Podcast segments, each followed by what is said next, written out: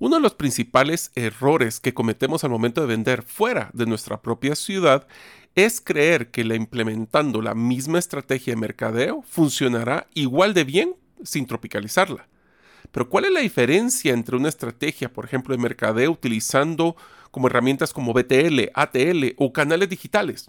Bueno, en este episodio hablaremos con Pedro Pablo Martínez de Corporación CNP Network sobre cómo vender fuera de tu ciudad principal, cuáles son los medios digitales más exitosos en el interior del país y cuáles fueron los principales aprendizajes del evento CNP Date, donde participaron más de 100 empresarios en la región occidente del país. Espero que te sea de mucho valor. Soy Mario López Salguero, ex ejecutivo del mundo corporativo, ahora emprendedor en múltiples industrias como la aceleración de negocios, salud y bienestar, autogestión de documentos legales y plataformas basadas en blockchain. Cuando inicié mis emprendimientos hubiera ahorrado mucho tiempo y dinero de poseer a mano las competencias gerenciales y herramientas prácticas para manejar y acelerar mis negocios. Mi forma de devolver un poco de las bendiciones que he recibido en mi vida es este podcast, Gerente de los Sueños, que se enfoca en temas prácticos simples, relevantes y que puedas implementar hoy mismo. Aprenderemos la metodología comprobada para manejar y acelerar tu negocio, usando la analogía que manejar un negocio es como manejar un carro. La carretera es las necesidades del cliente. La meta es nuestro plan estratégico. Las llantas delanteras es nuestro propósito y plan operativo. Las llantas traseras que nos dan tracción son las ventas y mercadeo. El motor es nuestro talento humano y lo que soporta el carro es el chasis con nuestras áreas de soporte. La gasolina que utilizamos para mover el carro es el flujo de caja. ¿Y quién mejor que el conductor como líder de la organización, acompañado de los pasajeros que son los stakeholders o partes integrales del negocio? Cada semana te damos contenido de valor para que ganes en la carrera carrera los negocios y recuerda que mi sueño es que vivas tu vida con pasión, resiliencia y templanza. Iniciamos. Hola amigos, bienvenidos al episodio número 149 del podcast Gerente de los Sueños. Como saben, mi nombre es Mario López Salguero, y cuando era pequeño me encantaba ir a la finca de mi familia para nadar en los ríos. Recuerdo tener un barco plástico y hacer carreras con mis primos. Deseo agradecerte que nos escuches el día de hoy. Si todavía no eres parte de la comunidad de los sueños, puedes hacerlo suscribiéndote a nuestros correos electrónicos ingresando a la página gerentedelosueños.com o a, través de nuestro listado de difusión en WhatsApp enviando tu nombre al más 502, más 502 para aquellos que nos escuchan fuera de la frontera de Guatemala y el número celular 5017-1018. Repito, 5017-1018. Hola amigos, bienvenidos a un nuevo programa del podcast Gerente de los Sueños, donde les brindamos herramientas prácticas, simples y ejecutables para que ustedes, los líderes de impacto, logren cumplir sus sueños. Como ustedes saben, estamos ahorita en una serie de entrevistas de empresarios, ejecutivos, pues casos de éxito, donde nosotros tratamos de darles algún tipo de herramienta para que ustedes puedan ayudar a manejar su negocio. Esta es parte de la metodología, como ustedes saben, del libro que espero poder publicar el próximo año, donde vamos a hablar sobre las principales herramientas para ser exitosos manejando tu negocio. Hoy tengo la gran oportunidad de poder entrevistar a un gran amigo. Realmente llevo ya varios años, ya casi cuatro años de haberlo conocido. Es un gran amigo que pues ya lo voy a presentar, que tiene una oportunidad muy diferente de ver cómo poder vender a diferentes segmentos que no son los tradicionales a los que nosotros creemos. Así que primero que todo, Pedro Pablo Martínez, bienvenido al podcast. Hola Mario, qué gusto saludarte. Muchas gracias por la invitación. Es un gusto poder aquí estar en este podcast, poder compartir eh, con tu audiencia, con todas las personas que lo ven, con lo que platicamos detrás de cámaras. Me emociona escuchar cómo, a cuántos países has llegado. Felicitaciones y va a ser un gusto poder compartir ahí un poquito de la experiencia que se ha tenido en estos 17 años que tenemos ya de hacer mercadeo y ventas en los departamentos de Guatemala. Pero Pablo, una de las cosas que quiero contarle a nuestra audiencia es cómo nos conocimos, porque creo que es una parte bien interesante de conocer. Eh, como ustedes saben, amigos, yo tuve la oportunidad de ser el director ejecutivo de la Asociación de Gerentes de Guatemala y uno de los planes que teníamos en la asociación era la expansión dentro de la región de Guatemala en este caso. Y Pedro Pablo era uno de mis socios más activos que tenía en la linda ciudad de Quetzaltenango. Así que, Pedro Pablo, ¿por qué no nos empiezas a contar porque yo creo que una de las cosas que nos gusta cuando platicamos es que sos muy parecido en mi, en mi forma de desarrollo profesional, que somos un poco multifacéticos y también como que somos un poquito emprendedores seriales, le llamo yo. ¿Por qué no nos cuentas cómo es que funciona tu grupo, qué empresa lo comparten y qué es lo que hace cada una de ellas? Bueno, voy a empezarte a contar. Este, este proyecto nació el 5 de junio del 2005 y nació con una visión. Nosotros nos dimos cuenta que hacer mercadeo y ventas y publicidad para los departamentos de, de Guatemala era un tema distinto a solo hacerle un copy-paste a lo que pasaba en Ciudad Capital. Eh, muchos de nosotros veníamos del área de mercadeo y entonces nos dábamos cuenta que cuando se presentaban las campañas, el tema siempre era, eh, va a ser lo mismo para Quetzaltenango, sí, para Huehuetenango, sí, para Cobán, sí, para Izabal. Eh, ¿qué, ¿Qué pasa entonces? ¿Por qué distinto esto? Entonces surgió la idea y ¿por qué no creamos un concepto que fuera distinto? Y te hablo de un concepto porque hoy ya son ocho unidades de negocio las que integran CNP Network. Está la parte creativa y estratégica que es CNP la agencia nos dimos cuenta de la necesidad de tener nuestra propia productora de televisión, la cual también te sumaste en ese proyecto cuando hicimos ahí una negociación con la AGG. Hoy Seven Film le produce, eh, eh, le ha hecho spot a Ban Rural, a Dominos, a muchas marcas que nos han dado la oportunidad de podernos desarrollar en los departamentos. Nuestra propia área de impresión a gran formato para cubrir los departamentos de Guatemala. Tenemos, esa es la parte de servicios y ahí unimos nuestra agencia digital que es Exousia Web, que esta es la de mayor expansión porque hemos salido ya de las fronteras, tenemos clientes fuera de Guatemala. Y luego nuestra área de productos, en donde tenemos una flotilla de camiones Vaya, con la cual cubrimos Guatemala, El Salvador y Honduras. Tenemos un circuito de pantallas LED en Quetzaltenango, que ahora, a, a, a partir de esta semana, son cinco pantallas ya las que tenemos instaladas en el circuito, un circuito de vallas en los departamentos. Eh, esa es la parte de, de productos en donde nosotros integramos y en el área de impresión nos dimos cuenta de una necesidad.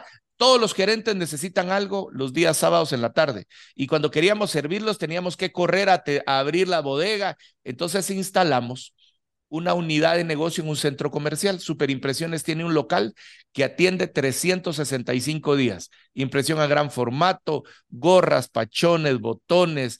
Y ahora hacemos hasta revistas porque las manejamos de esa forma. Y todo esto 360 lo integramos en CNP Network. Entonces el tema es poderle brindar a nuestro cliente no solo el conocimiento de la zona, no solo la estrategia, sino también las acciones a realizar para poder alcanzar esos resultados. Eh, han sido 17 años, somos 80 personas las que trabajamos en esta, eh, eh, en esta empresa y desarrollamos el día a día de varias marcas que nos dan la oportunidad de poder hacerlos crecer en todos los departamentos de Guatemala, desde Petén hasta Mazatenango, Huehuetenango, Varías, Malacatán, todas las áreas a cubrir. Excelente, pero Pablo, una de las primeras preguntas que te había mandado y realmente quisiera empezar de lo macro a lo que es nuestra meta de hoy, que es entender un poco cómo deberíamos de modificar nuestras estrategias para la venta cuando estamos hablando fuera de la capital principal de un país. Pero antes de empezar esa discusión, quisiera que me contaras, como me encanta poder platicar con la audiencia, sobre esas estrategias exitosas y los errores que tú has visto que deberíamos de evitar en, a la hora de hacer una estrategia comercial. O sea, en pocas palabras, ¿cuáles han sido esos éxitos rotundos que has visto que te has involucrado y cuáles han sido esos fracasos rotundos que tal vez te has involucrado y cuáles han sido los factores de éxito de fracaso en esas campañas? Tal vez la primera, y cuando me mandaste la pregunta empecé a recapitular yo en mi mente y a pensar cuál han sido. Y, y hay una que creo que fue el parteaguas que, cambió nuestra visión, que hicimos verlo y no fue exactamente con CNP Network, fue eh, trabajando yo para otra empresa a la que estaba y nos dimos eh, cuenta de que había algo que no estaba funcionando bien. Eh, resulta que cuando revisamos el plan de medios para el siguiente año, nos dimos cuenta que siempre hacíamos exactamente lo mismo que otros años. Televisión abierta, prensa en su momento, eh, circuito de radios, eh, panorámicas. Y la pregunta fue, ¿y qué pasaría si fuéramos más estratégicos?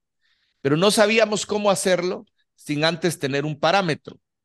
Y el parámetro fue retirar toda la publicidad tradicional, la que veníamos haciendo por muchos años, y se retiró televisión nacional, se retiró eh, eh, cadena de radio, se retiró prensa en su momento, se retiraron las panorámicas que siempre se usaban y dejamos pasar seis meses. Y lo que sucedió en la venta en los siguientes seis meses fue que seguimos exactamente igual. Ni bajamos. ¿Crees que habíamos, se habían vuelto parte del folclore de la, de la comunicación? O sea, en pocas palabras, del ruido de comunicación que ahora estamos saturados. Creo que era mucho ruido sin estrategia. Sí. Y entonces estábamos llegando al mismo nicho de oportunidad que ya teníamos captado. Y ese nicho no lo perdimos al retirar. Volvimos entonces y lo hicimos más estratégico. Fuimos a conocer las, eh, cada área, Quetzaltenango, Huetenango, Reuma, Sates, Cuintla, eh, eh, Esquipulas, Cobán, Alta Verapaz, Baja Verapaz. Fuimos a entender qué estaba pasando y entonces empezamos a focalizarlo y usamos una palabra que en mercadeo a veces se desintegra mucho porque es, es una línea muy delgada entre lo que puede pasar y es tropicalizar la campaña. A veces se cree que tropicalizarlo es solo usar un lenguaje o un color. Cuando uno conoce a las personas, eh, entiende esa parte, porque también tropicalizamos los horarios de pauta, algo que no lo teníamos antes. Y te voy a poner un ejemplo que yo uso que es muy común. Aquí en Quetzaltenango, a las ocho y media de la noche, estamos todos en nuestra salita tomando chocolatío, eh, viendo televisión y, en Mazatenango a las ocho y media está abierta la puerta de las casas con una silla, con una tertulia, platicando. Allá todavía hay un tiempo en, ese manejo. Entonces, había que entender los horarios de pauta que íbamos a utilizar. Había que entender qué medio era el que llegaba directamente al nicho de oportunidad que queríamos. Cuando modificamos eso, nos dimos cuenta de un crecimiento y comenzó desde un 7 hasta un 22%. Y entonces nos dimos a la tarea de entender esa zona y así surge una oportunidad que nosotros vimos, una oportunidad de crear CNP. ¿Qué es CNP? Son las siglas de creatividad, nuestra pasión. Nosotros siempre hemos creído que a todo le podemos colocar creatividad, desde una campaña de BTL hasta una campaña de ATL, hasta una campaña digital. Todo se puede unificar si usamos una palabra que sé que te gusta mucho y es estrategia. La columna vertebral solo un pequeño paréntesis, pero Pablo, como a veces una de las cosas que he tratado de evitar en el podcast es hablar de acrónimos y damos por hecho a veces de que la gente o nuestros oyentes saben que es un BTL o un ATL. ¿Por qué no les explicas qué significa eso para que también lo podamos ir ampliando? Muy, muy sencillo. El, el tema de ATL es el manejo de los medios que conocemos tradicionalmente, radio, televisión, ahora prensa digital y todo lo que conlleve usar eh, vallas eh, o panorámicas en el lugar. Eso es ATL. Y BTL, que es el acrónimo de Develop the Line, ir detrás de la línea, pero si lo queremos hacer más eh, intuitivo, es todo lo que la marca nos lleve directamente a la mano del consumidor. Y el ejemplo más sencillo, por decirlo así. Exactamente. El ejemplo más sencillo es cuando vamos en el supermercado y una chica se acerca y nos dice, pruebe este queso. Ella está haciendo un BTL. Llegó al consumidor, lo probé y lo eché a mi canasta. O en un semáforo aparecen unos chicos haciendo una samba y, atrás aparecen otros haciendo ruido y entonces nos mandan esa marca directamente a la vista del consumidor. E, ese es el tema de la tele. Y lo digital, pues es lo que conocemos, desde nuestra plataforma en nuestra página web hasta el desarrollo de redes y todo lo que se maneja. Ahora, me estabas hablando de que uno de los retos más grandes que tienen los, los, los, eh, los eh, negocios para poder vender en diferentes ubicaciones es el tema de la tropicalización de la estrategia. Hablaste de tropicalizar, significa conocer, por ejemplo, los horarios donde tendría el mejor impacto de dicha estrategia. ¿Qué otros factores deberíamos de considerar, considerar a la hora de hacer una tropicalización? ¿El horario? ¿Qué más? Lo primero que deberíamos de entender para nuestra marca es el, tema demográfico, porque en muchas ocasiones nos, nos dejamos llevar por lo que creemos ver. Aquí en Quetzaltenango hay municipios muy bonitos que cuando ves la población no rebasa los 25 mil, las 25 mil personas pero hay municipios que parecieran no tener tanta exposición o, no tan turísticos, pero llevan arriba de 100 mil personas. Cuando entendés lo demográfico, ya sabes cómo enfocar la campaña que querés. Y luego, algo que también nos lastima mucho cuando no lo entendemos, el poder socioeconómico de las personas.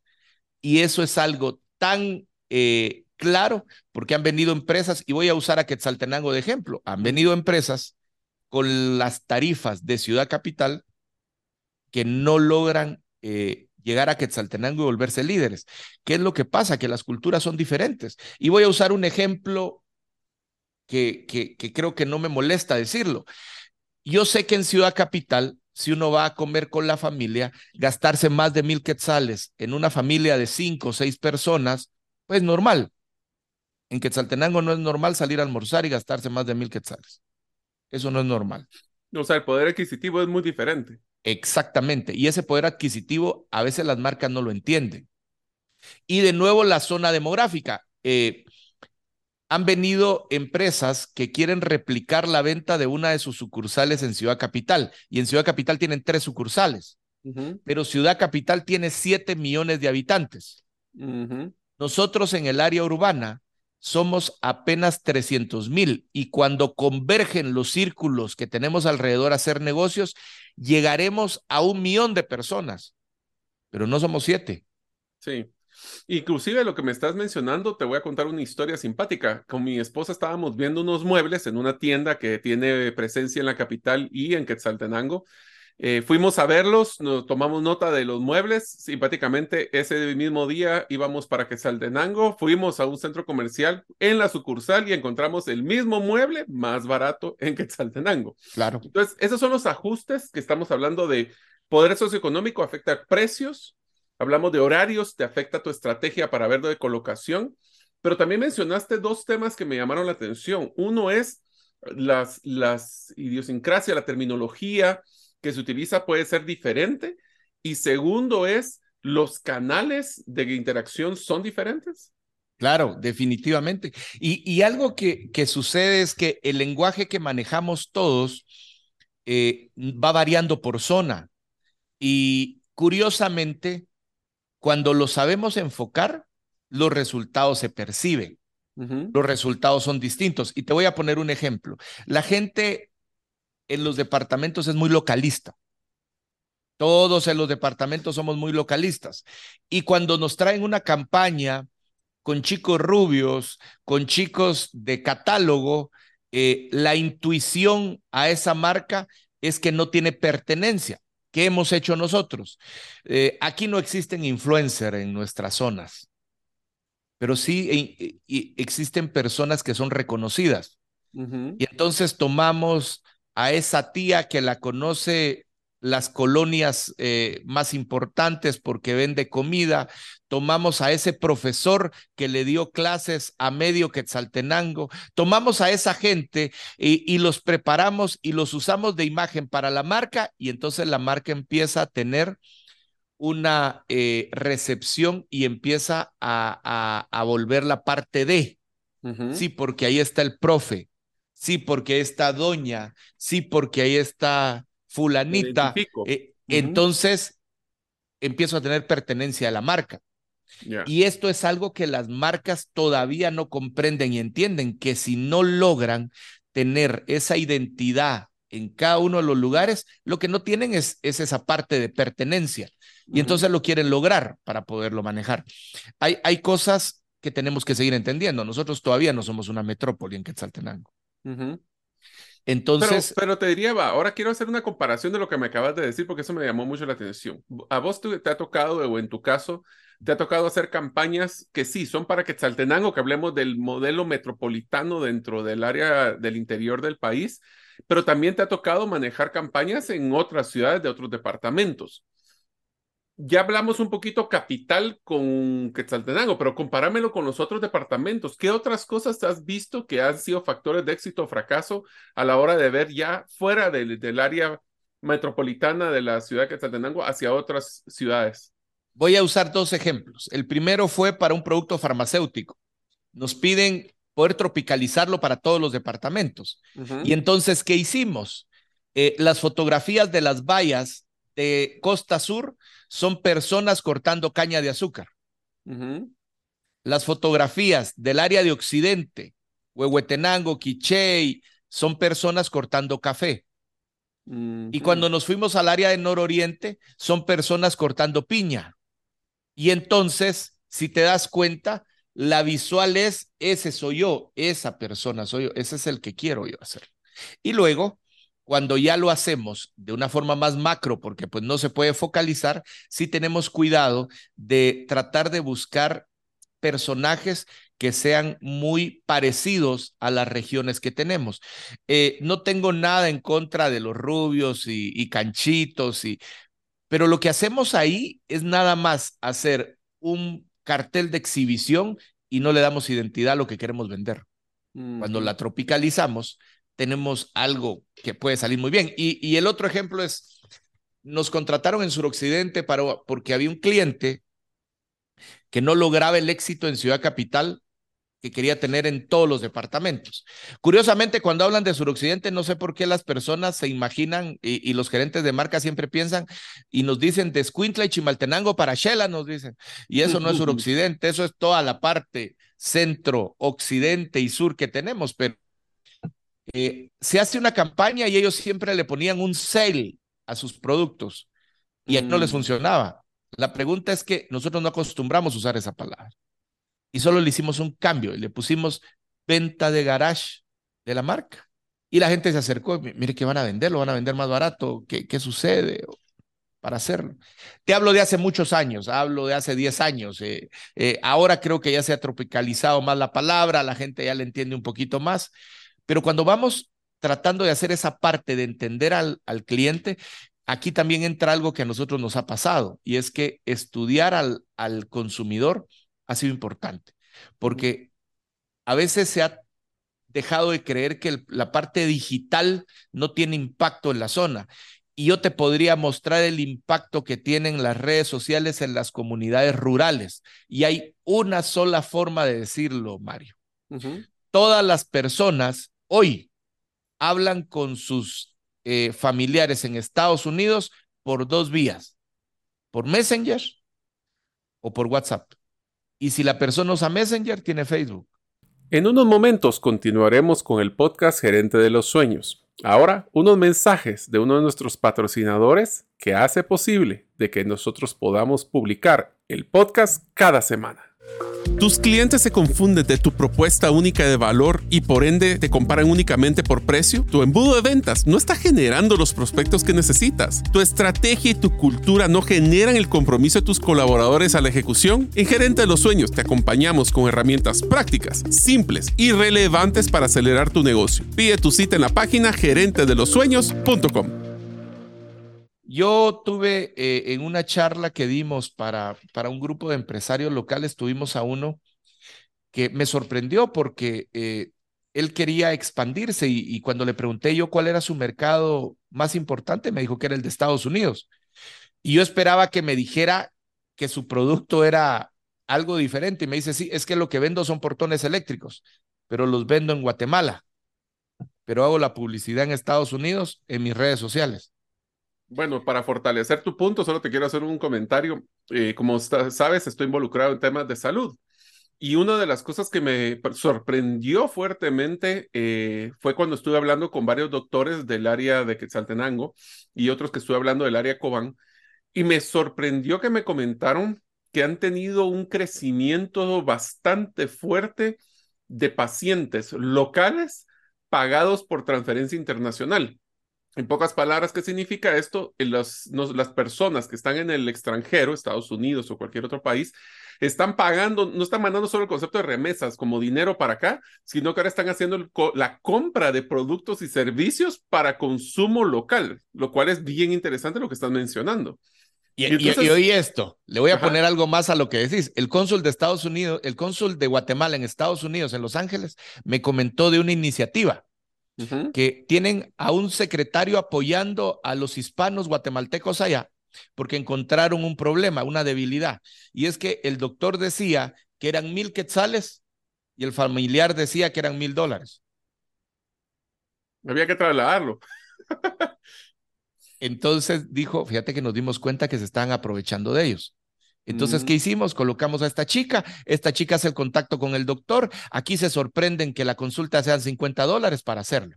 y te diría de que es bien interesante, pero a ver, quisiera retroceder en el comentario que hiciste. Estás hablando de que las estrategias comerciales digitales en el interior deberían de estar principalmente enfocadas. WhatsApp es algo pues, extraño porque no puedes hacer publicidad ahí, pero en el caso de Facebook debería ser su principal enfoque de las empresas o los negocios que quieren hacer negocio ahí, o deberían de también considerar otro tipo de redes y otro tipo de estrategia digital.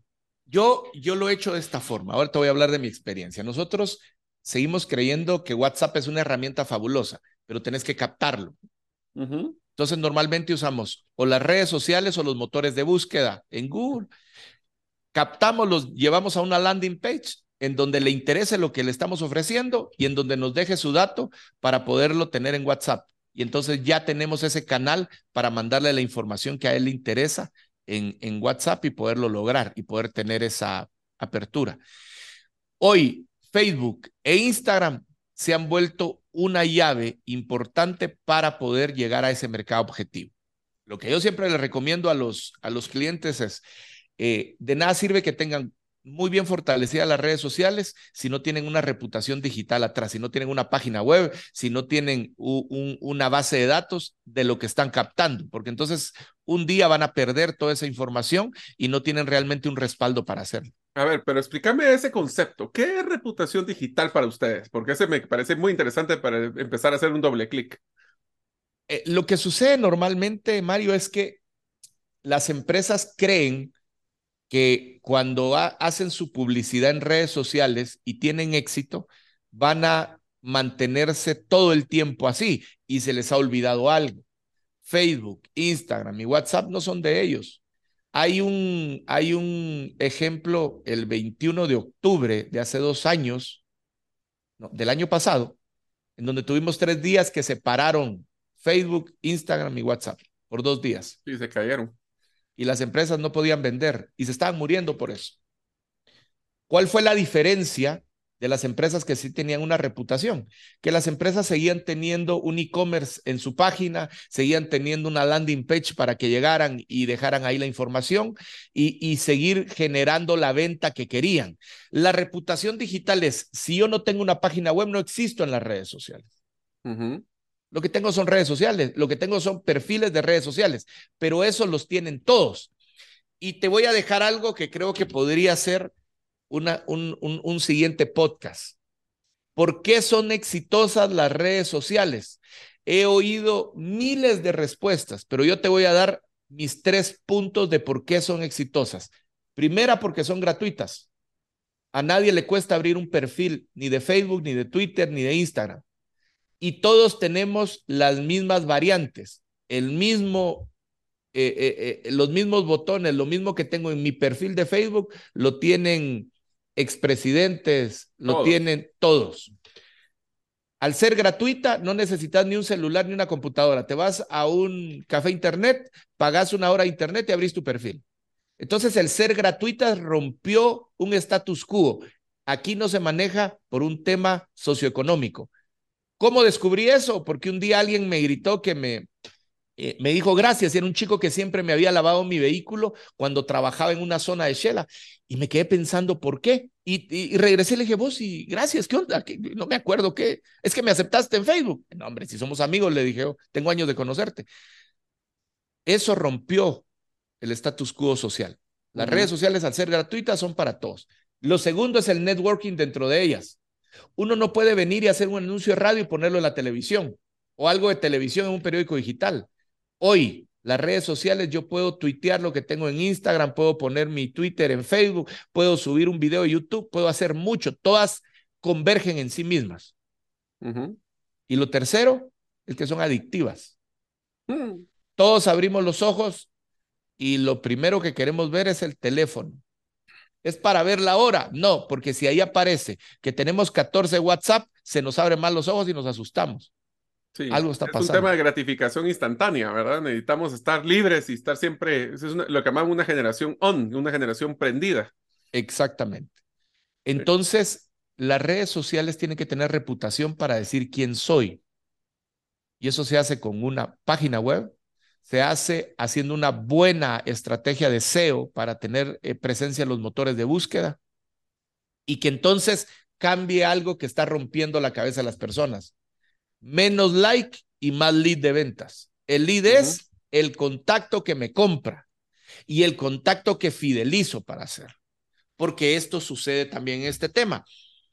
El, el, el solo hacer publicidad no es muchas veces la llave mágica de la solución. Nosotros también notamos algo. Y ahí surge nuestra última unidad de negocio, que esta no la mencioné, la quería dejar para este momento, y es que Fábrica de Vendedores surgió por una necesidad.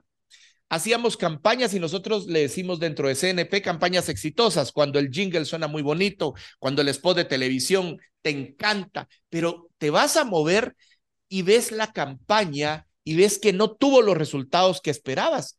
Entonces empezamos a voltear a ver al equipo de ventas y el problema es que hacíamos mucho ruido de la puerta para afuera, pero de la puerta para adentro de la empresa no capacitábamos al equipo, no lo preparábamos para eso.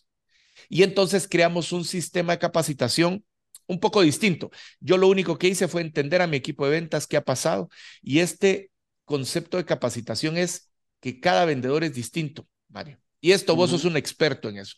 Cada vendedor es diferente. Entonces lo primero que hacemos es darles un test para entender quién es el vendedor que es analítico, cuál es el vendedor que es agresivo, cuál es el vendedor de cierre, cuál es el vendedor y entonces fortalecer lo que les hace falta.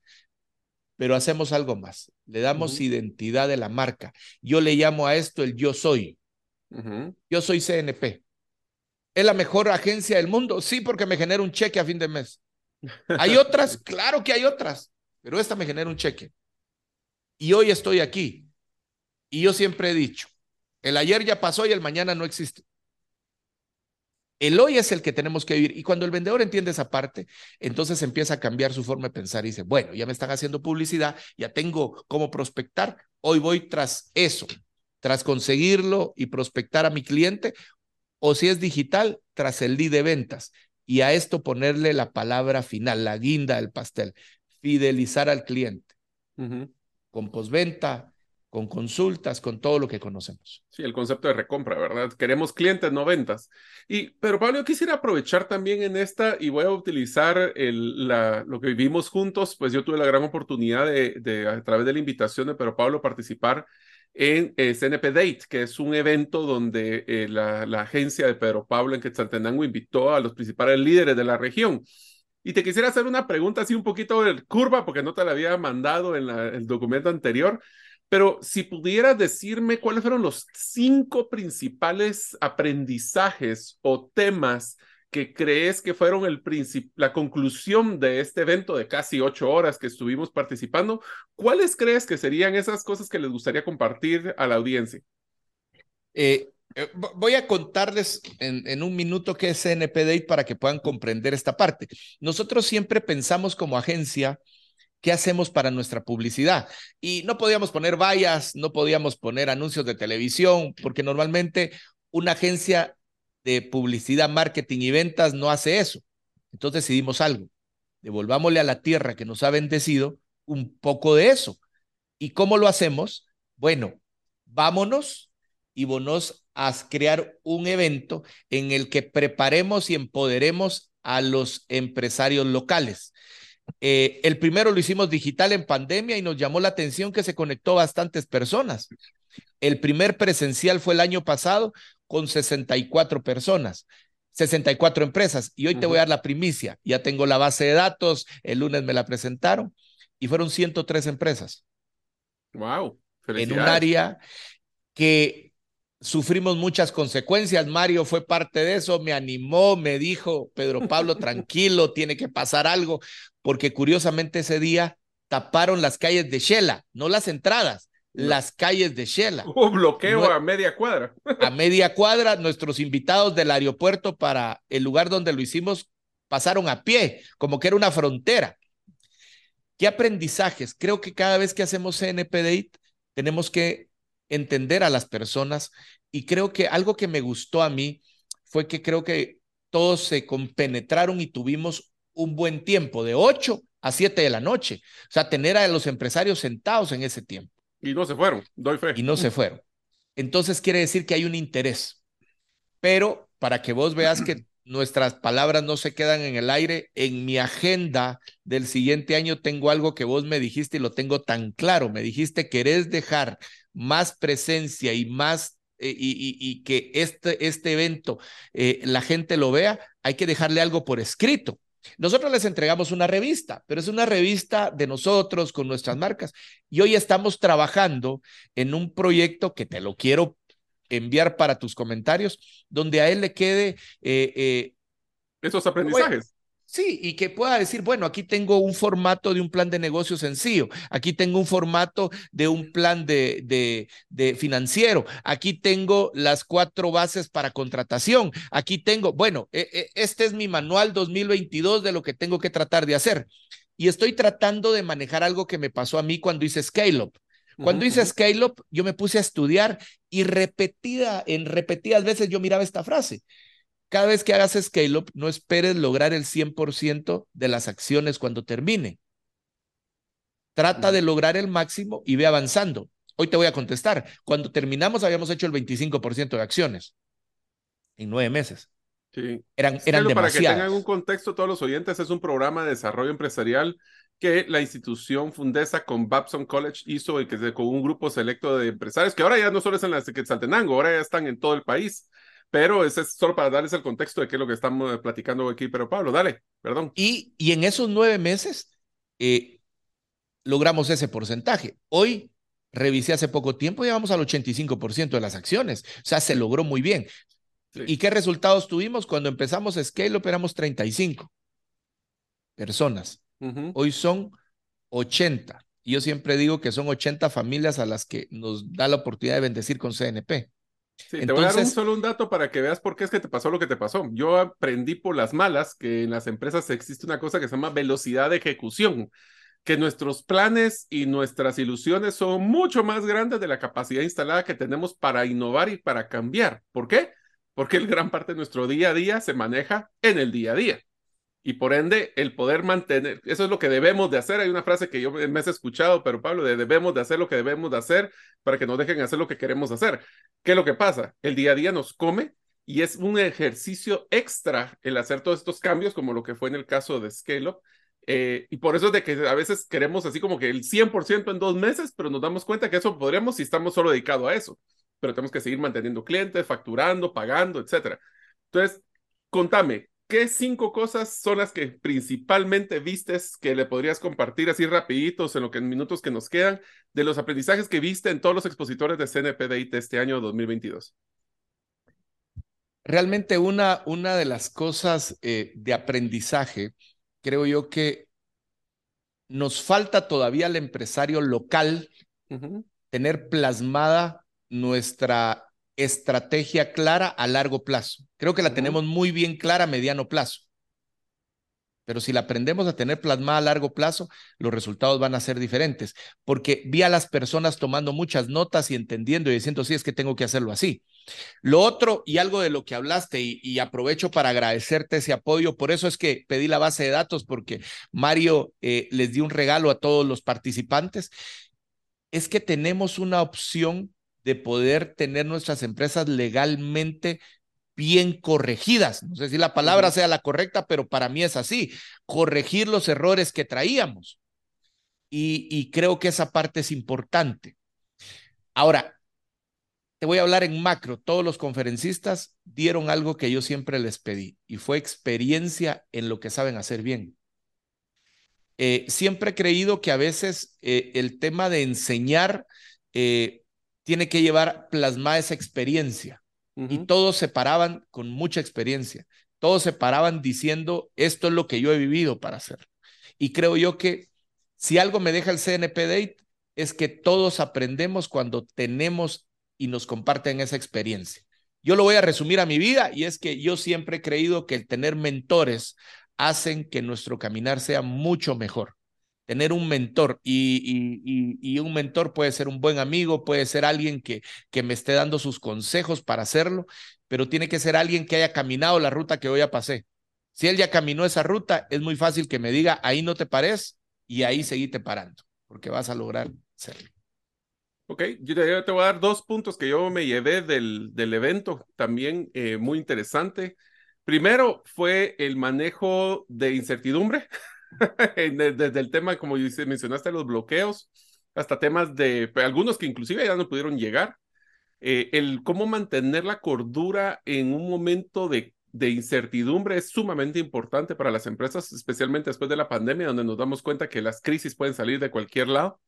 Y el otro que creo que fue una de las cosas que los conferencistas en general mencionaron, es el hecho de mantener esa relación constante con los clientes para ir entendiendo sus necesidades cambiantes.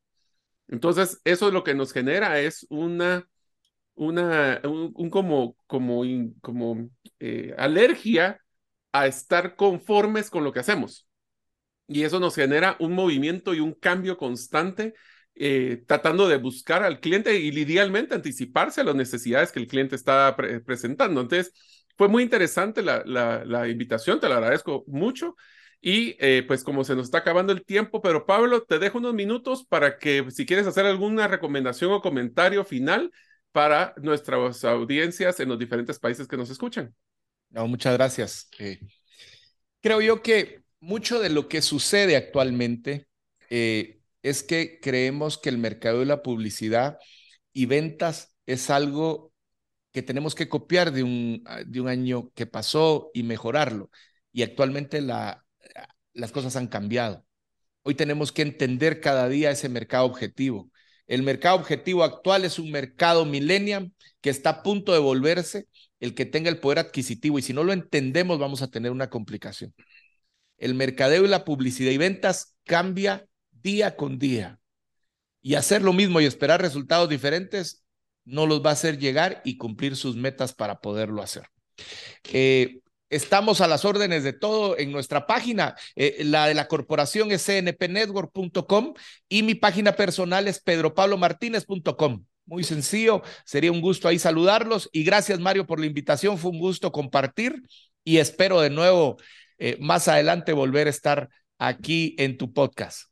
Excelente, Pedro Pablo Martínez de CNP Network. Primero, muchísimas gracias.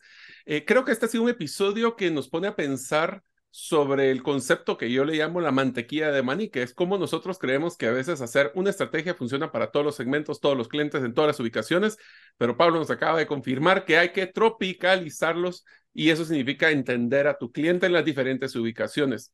Deseo agradecerles a ustedes, amigos, por estar en este episodio y sé que este fue uno de los que les dimos mucho valor. Nos vemos la próxima semana. Muchas gracias por escuchar este episodio del podcast Gerente de los Sueños. Recuerda que si deseas recibir la infografía de este episodio, solo debes hacerlo inscribiéndote en la comunidad de los sueños en la página gerentedelosueños.com o enviando tu nombre al WhatsApp del teléfono más 502 50 17 10 18. Nos vemos en el próximo episodio y que tus sueños de esta semana se vuelvan una realidad.